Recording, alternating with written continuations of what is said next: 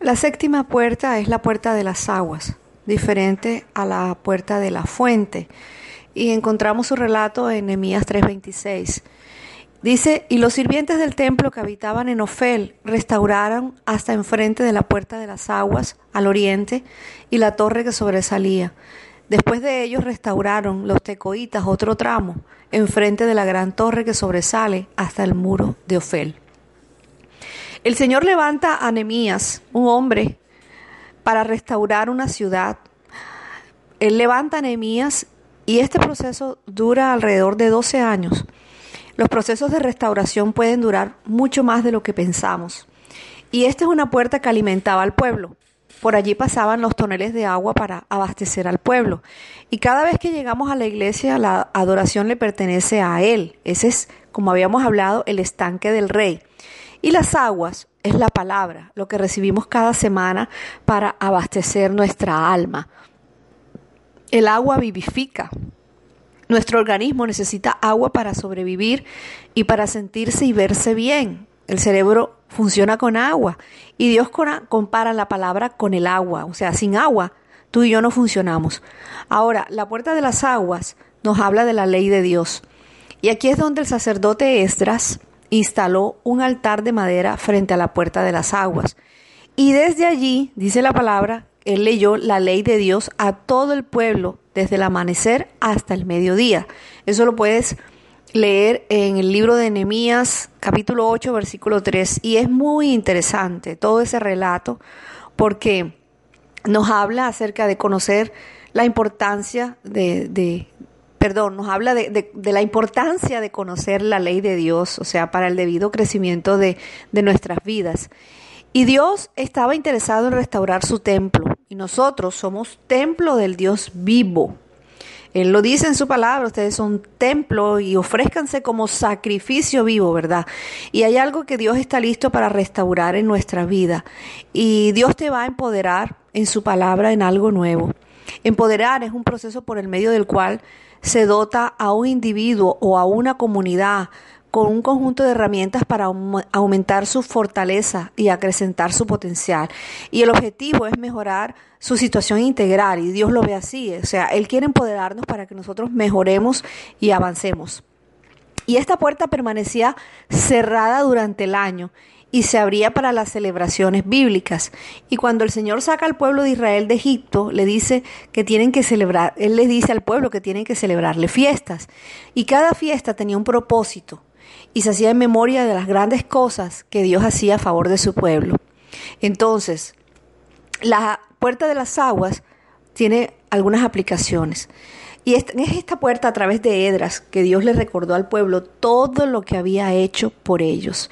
Paso a paso, Edras le contó la historia vivida. O sea, es, es una, una historia tan interesante porque él hace un relato, y por eso la Biblia dice que ellos estuvieron eh, hasta el mediodía, ¿verdad? El día siguiente escuchando la palabra. Y algo pasó en ese momento porque el pueblo se avivó la única manera para que tú y yo nos mantengamos avivados es a través de la palabra. La única manera para que nosotros entendamos el propósito por el cual fuimos llamados es a través de la palabra. La única manera de que nosotros, tú y yo, crezcamos es a través de la palabra. La única manera que nuestro liderazgo se fortalezca y crezca es a través de la palabra. O sea, cuando tú lees la palabra, cuando meditas en ella, cuando la palabra abre tus ojos, dice que es lámpara a tus pies y lumbrera a tu camino, ¿verdad? Eso dice el Salmo. Entonces, todo, todo, se, todo se convierte en algo diferente, o sea, todo empieza a manifestarse de una, de una manera distinta en nuestras vidas. Y en esa puerta hubo una impartición de Dios al pueblo. Ellos fueron llenos de la palabra y de la, de la presencia del Espíritu de Dios en su vida. Y los encargados eran los que habitaban en Ofel, una generación que Dios había guardado, un remanente. Ofel significa colinas, montes. Y independiente de lo que el enemigo ha querido hacer, ha permanecido en lo alto, buscando la presencia de Dios. O sea, este remanente este remanente del cual al que yo me refiero, ha sido un remanente que ha permanecido con los brazos en alto, buscando la presencia y esperando una respuesta del Señor. Eh, yo estoy segura que los que permanecen en medio de todas las circunstancias y todas las dificultades de nuestra vida de fe, es una generación de valientes que ama la presencia de Dios. Entonces, Miqueas 4:8 dice, "En cuanto a ti Jerusalén, ciudadela del pueblo de Dios, recuperarás tu fuerza y poder soberano. El reino será restaurado a mi muy amada Jerusalén." Sabes, Jerusalén estaba hecha a pedazos. Y a veces nuestra vida está así, con las murallas derribadas y con las puertas quemadas a fuego, ¿verdad? Pero Dios está listo para restaurar nuestras vidas. Él solamente necesita nuestro aval y Él quiere que lo dejes gobernar tu vida para que puedas establecer su reino en tu casa y en tu entorno. Ahora, ¿por qué Jerusalén quedó en ruinas y por qué quedó desolada? Dice la palabra en Jeremías 2.13, porque dos males ha hecho mi pueblo. Me dejaron a mí fuente de agua viva y cavaron para sí cisternas, cisternas rotas que no retienen agua. Ya habíamos hablado de eso en, en, otra puerta, ¿verdad? Cisternas rotas, cisternas que tienen grietas y que no retienen agua. Y tú y yo sabemos de dónde nos ha sacado el Señor. Por eso debemos ser valientes y avanzar como Él quiere que lo hagamos. O sea, Dios quiere empoderarnos. Mira, Pablo era un hombre que se movía en los asuntos espirituales. Ser espiritual no es ser religioso. Cristo vive en nosotros. El Espíritu de Dios solo puede estar en aquel que ha conocido a Cristo. ¿Cómo Jesús sabía que había qué era lo que había en el corazón del Padre? Por medio del Espíritu Santo. O sea, Pablo habló verdades a las iglesias que se desenfocaron. Eh, iglesias totalmente desenfocadas. Pero Pablo hablaba las verdades. Entonces, por eso necesitamos ser empoderados para recibir y seguir las verdades espirituales. ¿Por qué? porque nosotros no estamos obligados a hacer lo que nuestra naturaleza pecaminosa nos incita a hacer, dice la palabra. Dice, porque si viven obedeciéndola morirán, pero si mediante el poder del Espíritu hacen morir las acciones de la naturaleza pecaminosa, vivirán, pues todos los que son guiados por el Espíritu de Dios son hijos de Dios. Entonces, al ser empoderados recibimos los dones del Espíritu Santo. Y dice la palabra que hay diferentes clases de dones, ¿verdad? Pero el mismo Espíritu es la fuente de todos ellos. Y a cada uno de nosotros, dice la Biblia, se nos da un don espiritual para que nos ayudemos mutuamente. Es que no estamos solos, es que el Señor no te está diciendo, ve y camina tu vida sola. No, es porque Él nos está diciendo que a cada uno de nosotros se nos ha dado un don para que nos ayudemos mutuamente. A uno el Espíritu le da la capacidad de dar consejos sabios. A otro, el mismo Espíritu le da un mensaje de conocimiento especial. A otro, el mismo Espíritu le da gran fe. Y a alguien más, ese único Espíritu le da el don de sanidad. A uno le da el poder, el poder para hacer milagros. Y a otro, la capacidad de profetizar. A alguien más le da la capacidad de discernir si un mensaje es del Espíritu de Dios o de otro Espíritu. Todavía a otros se le da la capacidad de hablar en idiomas desconocidos, mientras que a otros se le da la capacidad de interpretar lo que se está diciendo.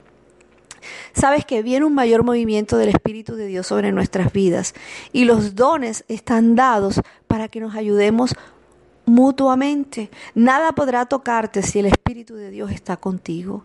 Y Dios quiere empoderarnos porque vienen nuevas verdades a nuestra vida. Muchas veces nos cansamos, nos sentimos presos como en una cárcel.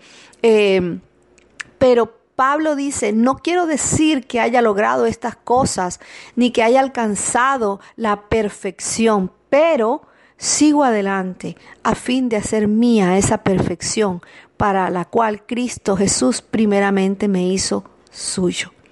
Es necesario que nosotros dejemos obrar al Espíritu Santo, entregarle el control y hay que concentrarse en lo que está por delante. Olvido el pasado y fijo la mirada en lo que tengo por delante. Gracias Señor. Concéntrate en lo que está por delante. Dios tiene grandes cosas para ti. En su palabra tú encontrarás sabiduría, encontrarás descanso y a través de la oración habrá rompimientos. Porque dice la palabra que el Espíritu Santo nos ayude en nuestra habilidad. Por ejemplo, nosotros no sabemos qué quiere Dios que le pidamos en oración, pero el Espíritu Santo ora por nosotros con gemidos que no pueden expresarse con palabras. ¿Sabes qué? La puerta de, de las aguas nos está hablando de que nosotros necesitamos restaurar, restaurar esa área, esa área de la palabra, que nosotros debemos llegar a buscar la palabra. Las aguas nos habla de la palabra que abastece nuestra alma. La palabra nos vivifica, la necesitamos para sobrevivir, para sentirnos, para vernos bien, para funcionar bien. Nuestras vidas eh, Nuestras vidas sobreviven a través de la palabra y sin la palabra no funcionamos. Mira, muchas veces nosotros nos desviamos, nos desenfocamos del propósito de Dios simplemente porque no sacamos el tiempo para estudiar la palabra. El Señor nos ha dejado un derrotero, el Señor nos ha dejado la guianza escrita para que nosotros sepamos cuáles son las soluciones que tenemos que darle a cada circunstancia de nuestra vida. Y yo creo que este es el tiempo para uno decir, Señor, ¿sabes qué?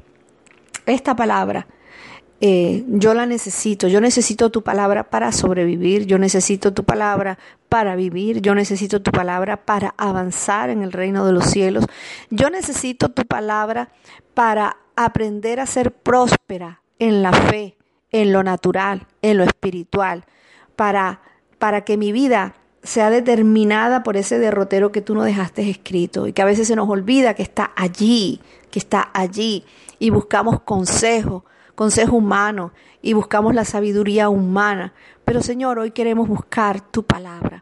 Así como el pueblo se sentó con Estras a escuchar la palabra y recibió esa palabra con tanta pasión y esa palabra entró a lo profundo de sus corazones y el pueblo fue alentado, el pueblo fue vivificado, el, el pueblo fue lleno de esperanza, el pueblo fue avivado. De la misma manera, Señor, hoy te pedimos que tu palabra nos vivifique, que tu palabra nos avive, que tu palabra nos anime, que tu nos confronte, que tu palabra nos guíe y nos lleve a toda verdad. En el nombre poderoso de Jesús. Gracias por tu palabra, Señor. Gracias por tu palabra. Gracias por porque todo está allí escrito y allí podemos llegar, Señor, para encontrar una respuesta, la respuesta que viene de lo alto en el nombre de Jesús. Amén.